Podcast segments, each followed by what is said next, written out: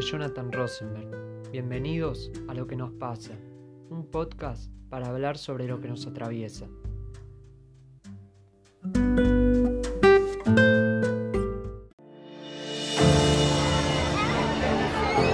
Estamos ingresando en este momento a la Plaza de Mayo con la columna de Memoria, Verdad y Justicia. Nosotros solamente queremos saber dónde están nuestros hijos, vivos o muertos. pero Todos queremos venimos a decir nunca más. Iniciamos todos hoy una etapa nueva de la Argentina. Señores jueces, quiero utilizar una frase que no me pertenece. Marchando por la memoria, la verdad y la Que justicia. pertenece ya a todo el pueblo argentino. presidente de la Nación Argentina, vengo a pedir perdón del Estado. Señores jueces, nunca más. Nunca más. ¡No nos conocen! ¡Si creen que no vamos a nada! haber callado durante 20 años de democracia.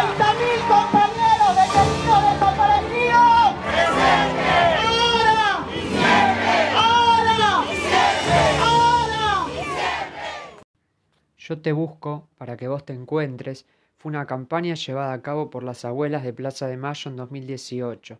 Esta organización, que siempre luchó y sigue luchando por los derechos humanos, tiene como objetivo localizar y restituir a los bebés y niños apropiados por la última dictadura militar. Pero vayamos por parte. Primero, ¿qué es la identidad? Derecho a la identidad. ¡Qué lindo! ¿Pero qué quiere decir? Yo lo sé. ¡Uf! El niño que lo sabe todo. El niño que lo sabe todo. A ver, niño que lo sabe todo. ¿Qué es el derecho a la identidad? El derecho a la identidad es el derecho a ser uno mismo, Samba. Pero todos somos nosotros mismos, niño que lo sabe todo. Sí, pero aunque parezca mentira en nuestro país, aún hay muchas personas que no saben quiénes son sus papás, ni qué día nacieron, ni siquiera cuál es su verdadero nombre. ¿Y por qué? Porque cuando eran chiquitos fueron separados de sus papás por las Fuerzas Armadas y viven con otras familias, Samba. El derecho a la identidad es algo fundamental para cualquier ser humano. Imagínate no saber tu verdadero nombre, tu verdadero origen, tu verdadera historia. De tan solo pensarlo a uno se le pone la piel de gallina porque uno sabe de dónde vino, quién es, quiénes son sus padres, pero imagínense la cantidad de, de nietos que todavía no saben su verdadero origen, eh, ya sea porque los padres eh, también lo desconocen o porque son cómplices, porque están las dos opciones también, ¿no? Por eso, si vos tenés dudas, si algo no te cierra, podés comunicarte a través de la página de las abuelas de Plaza de Mayo, que es abuelas.org.ar, donde ahí hay un formulario online que te permite contactarte con ellas y te van a asesorar. Esta organización lucha incansablemente por la memoria, por la verdad y la justicia, lucha incansablemente para que esto no vuelva a suceder, que creo que es la piedra fundamental de todo esto. Y también, obviamente, como dijimos en la introducción, para lucha para restituir la identidad a esos bebés y niños apropiados en lo que fue esa dictadura macabra, nefasta, en esa etapa más nefasta de la Argentina. Ahora llega la hora de los testimonios y así empieza una nueva parte de este episodio. Mi experiencia con referencia a la plaza la tengo el día que fui por primera vez. Me llevaron las abuelas de La Plata. Estela, vamos a la plaza. Y cuando entré en la plaza, realmente me agarró un miedo tremendo. Temblaba como una hoja y dije, me voy. No, no, no, no te vayas, que no te va a pasar nada. Seguí, seguí. Y sabíamos que nos podían secuestrar y desaparecer, pero no nos, no nos importaba, pues yo también acompañé a otras y les dije, no tengas miedo, que no te va a pasar nada. Entonces, este, el 24 de marzo secuestró 30.000 personas o más, hay que recordarlo, porque si se olvida se repite. Entonces, no olvidar es estar presentes en la Plaza de Mayo todos los 24 de marzo que sean necesarios. Soy Nora Morales de Cortiñas, integrante de las Madres de Plaza de Mayo, línea fundadora. Tengo uno de mis hijos, eh, Carlos Gustavo, detenido desaparecido desde el 15 de abril de 1977. Bueno, las Madres hace 40 años que venimos a la plaza. estos años empezamos a ser visibles las mujeres. Habíamos estado muy ocultas eh, o nos ocultaban.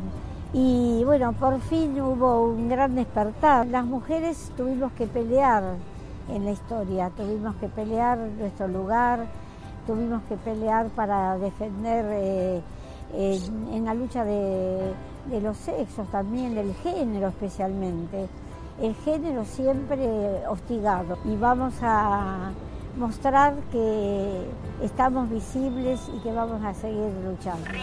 El primer testimonio es de Estela de Carlotto, abuela de Plaza de Mayo. Creo que ya solo hecho de escuchar su voz uno ya la puede reconocer. Y el segundo testimonio es de Norita Cortiñas, que ya es madre de Plaza de Mayo, línea fundadora, dos mujeres fuertes, dos mujeres luchadoras que se pusieron en sus hombros la defensa de los derechos humanos y la lucha, la búsqueda de la memoria y la verdad y la justicia en este país.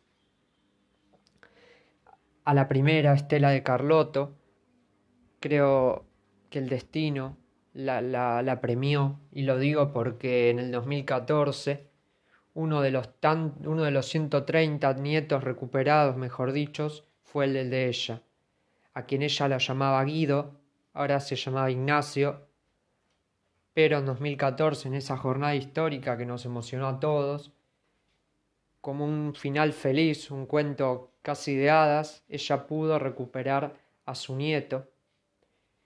Y ahora obviamente se llama Ignacio Montoya Carlotto.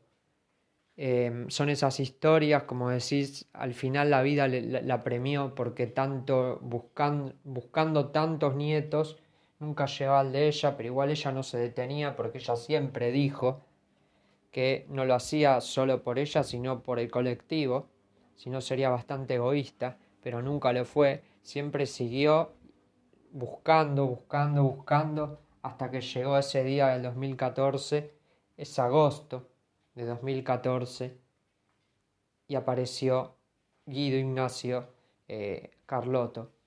Eh, vamos a seguir escuchando ahora testimonio, pero no de las madres o de las abuelas, sino de los nietos recuperados. Para mí fue revelador. Y no solamente por mí, sino por, por mi abuela, por mi tía, que estuvieron 34 años buscándome y, más precisamente para mi abuela, ¿no? que se merecía encontrarme. ¿no? Yo creo que las abuelas se merecen encontrar a su nieto, ¿no? eso es un tema de piel. Siempre digo que me, me hace un clic. En 2004 fui nació Guadalupe, mi primera hija, y yo me pongo a pensar qué me hubiese pasado a mí, si, hubiese, estado en la misma situación, digo, y no lo dudaba. Entonces yo creo que lo que, lo que mejor que me puede haber pasado es haber eh, descubierto mi identidad y no solamente, no por mí, sino también por, por ella, ¿no? Ahora tiene 87 años y poderme conocer está, estuvo buenísimo, ¿no?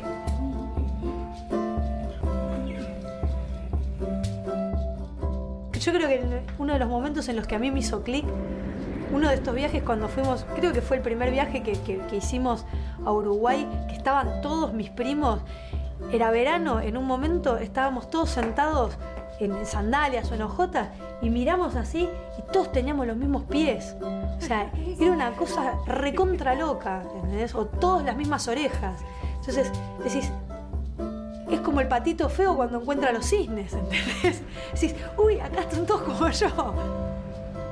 Soy Analía Kalinek, integrante del colectivo Historias Desobedientes. Historias Desobedientes es una agrupación donde los hijos, los nietos, los sobrinos, los hermanos de los genocidas nos comenzamos a organizar para manifestar públicamente nuestro repudio por los crímenes de lesa humanidad. Mi papá, Eduardo Emilio Kalinek, que actualmente cumple condena por haber participado en el circuito atlético Banco y el Olimpo. Fue condenado en 2010 a cadena perpetua. Desde la cárcel inició acciones legales para declararme indigna, que es una figura que contempla el Código Civil y Comercial, para que yo sea desheredada de la herencia de mi mamá. Hace unos días se conoció un fallo a partir del cual se le otorgan salidas transitorias con el fundamento de conseguir una reinserción social y familiar. Queremos alertar a la justicia y también a la sociedad en su conjunto para que podamos pensar que este tipo de crímenes no pueden ser equiparados a los delitos comunes, que quienes han cometido crímenes de lesa humanidad y que no se arrepienten y que no buscan resarcir de alguna manera el daño que han generado, no pueden estar circulando por las calles como ciudadanos comunes. Nosotros como familiares de genocidas sentimos la responsabilidad y el deber social de salir a denunciar y no callarnos más. Tanto los testimonios de los nietos recuperados como de la organización que se llama Hijos Desobedientes son realmente emocionantes. Eh, imagínense lo duro que deben ser para estas personas enterarse que de un día para el otro que no se llaman como les dijeron que se llamaban, o por el otro lado que un familiar, el padre, el abuelo, es asesino y por el y al mismo tiempo quizás ser ese papá ejemplar para su punto de vista, obviamente, que estaba presente, que era cariñoso y al mismo tiempo mataba gente o eh, era uno de los, por poner un ejemplo, uno de los conductores de los vuelos de la muerte. Imagínense lo traumático que debe ser eso eh, y lo doloroso también, pero así y todo luchan y también algo que es para remarcar es que ni nadie apura a nadie, ni las abuelas apuran el proceso de, de recuperación de la identidad, por así decirlo, ni eh, esta organización que se llama Hijos Desobedientes, repito, por si alguno lo quiere googlear, eh, está todas las eh, iniciativas que tienen. nadie apura a nadie. Si un hijo que todavía tiene dudas de su, su, de su padre, de su abuelo, de algún familiar, y todavía no puede caer, lo acompañan en, en esa etapa dolorosa. Si alguien que tiene dudas sobre su identidad, también las abuelas tienen equipos preparados para acompañar durante toda esa etapa de búsqueda, porque como dije, de la noche a la mañana quizás uno eh, descubre de todas formas, igual para aclararlo, creo que las dudas, desde mi punto de vista, obviamente, esto es totalmente subjetivo, creo que las dudas no empiezan de la noche a la mañana, para aclararlo un poquito, sino que uno va, teniendo y hay ciertos hechos que te hacen confirmar y te hacen decir sí, eh, voy a contactarme. Eh, no creo que, que alguien empiece a dudar de su identidad por eh, un color de zapatillas, por así decirlo, pero tampoco hay que banalizarlo. Eh, y hablando de esta banalización, me gustaría entrar en, la última parte del episodio, que es eh, la cuestión de banalizar lo que pasó. Vivimos en una etapa en estos últimos años de un negacionismo extremo, como creo que nunca se ha visto, de negar que fueron 30.000 desaparecidos, de negar Em, que hubo una matanza sistemática desde el Estado, de volver a la teoría de los dos demonios, volver a esa frase algo habrán hecho tan eh, nefasta.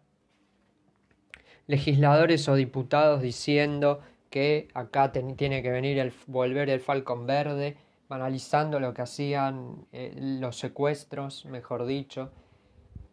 Em, expresidentes diciendo que acá iba a haber un golpe de Estado con todo lo que eso significa para este país, cargado de golpe de Estado desde 1930 hasta 1983, eh, gente denunciando fraude electoral y otra gente diciendo eh, que acá eh, la vicepresidenta va a tomar el poder de una forma dictatorial, entonces hay ciertas cosas que no se pueden permitir y no se pueden dejar de darle la importancia y el peso y que eso tenga un castigo, aunque sea en la opinión pública. Obviamente acá ley de, está la ley obviamente de, expresión, eh, eso no se puede violar, cada uno tiene ese derecho, pero obviamente como siempre desde este podcast se remarcó, no me parece bien que se use ese derecho para escudarse y decir cualquier barbaridad eh, que daña a las personas y que también daña a la sociedad y se vive un ambiente caldeado y es como que se le tiran hasta el fuego. Entonces no ayuda. Una cosa que pensando en voz alta se podría hacer eh, sería también hacer algo con los negacionistas porque de algún momento eso tiene que terminar porque hay eh, relatos, hay testimonios, está la historia, no es que no pasó y aunque muchos quieran creer, quieran hacer creer, mejor dicho, que no pasó, venimos eh, en años donde los jueces del Consejo de la Magistratura casi hacen, permiten el 2 por 1 a genocidas. Entonces el pueblo salió a la calle y eso esa medida se dio marcha atrás.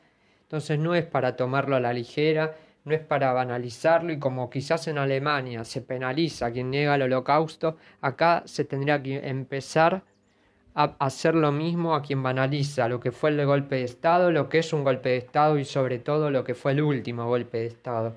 Me parece que esto no se puede dejar de, de darle la importancia que merece, porque a veces se dice, como por ejemplo, un expresidente que dijo que aquí iba a haber un golpe de Estado y después dijo estoy demasiado senil no me parece que sea así y justamente alguien que, eh, que venga de alguien que se sabe que eh, estuvo involucrado en muchas agitaciones sociales. Entonces, eh, es hora de que nosotros crezcamos como sociedad y no tomemos a la ligera todas estas expresiones negacionistas porque esto se puede ir de mambo y ahí va a ser muy complicado. Por otro lado, eh, me gustaría otra vez remarcar la importancia que tiene la educación en eh, formar sujetos políticos, y no hablo que se les meta política, porque quizás alguno que escucha dice en la escuela no se tiene que enseñar política, no hablo de eso, sino de la educación cívica, de la historia, del nunca más, del valor que tiene nunca más y también de la cuestión de que estos hechos se enseñen para que no se olviden y no se repitan. Y nosotros hacemos mucho hincapié en eso, en esa cuestión de que no se repita, tanto acá como todos los genocidios, porque también pueden ser el atentado a la AMIA, que es necesario que el pueblo lo sepa para que no se repita, para que esté alerta. El holocausto, con todo el, la derecha fascista asumiendo en diferentes eh, países del mundo.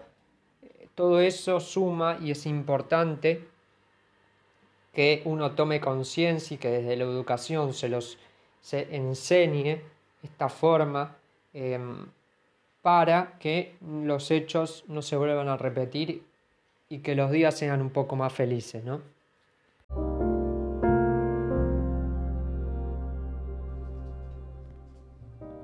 Porque nunca hay que olvidar lo que pasó porque un pueblo sin memoria no es nada, porque aunque haya muchos negacionistas, hay 30.000 razones para recordar, porque la búsqueda y la lucha continúa. Por todo eso, no dejemos que nos quiten la memoria. Nunca más a la desaparición, tortura y exterminio. Nunca más a un golpe de Estado. Nunca más a la desaparición de una generación nunca más a la persecución de la militancia política, nunca más a la imposición de un régimen antidemocrático, nunca más a la destrucción de los lazos sociales, nunca más a la complicidad y o silencio de los medios de comunicación, nunca más a expresiones como algo habrán hecho. Nunca más es nunca más. Nos vamos escuchando Agosto de Ignacio Montoya Carlotto canción que hizo en recuerdo de aquel mes de 2014 donde recuperó su identidad. Muchas gracias y hasta el próximo episodio.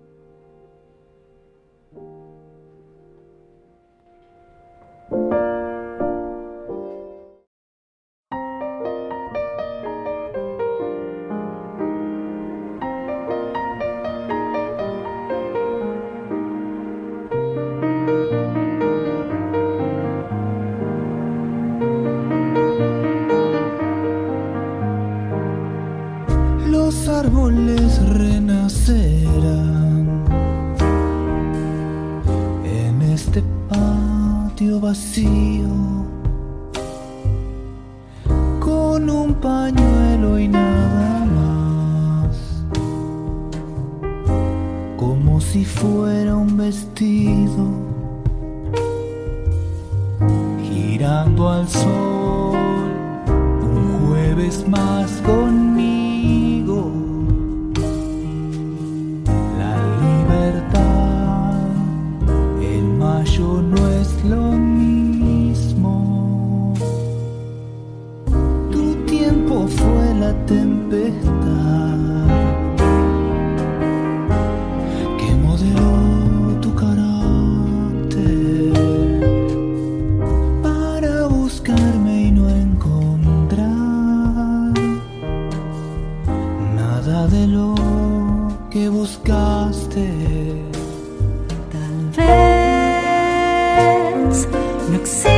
Soberano en esta tierra.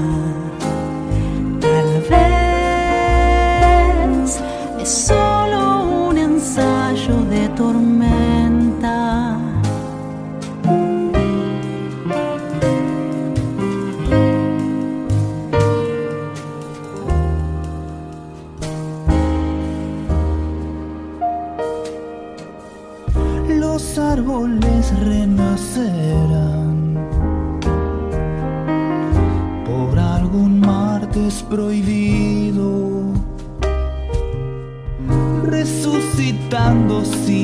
love.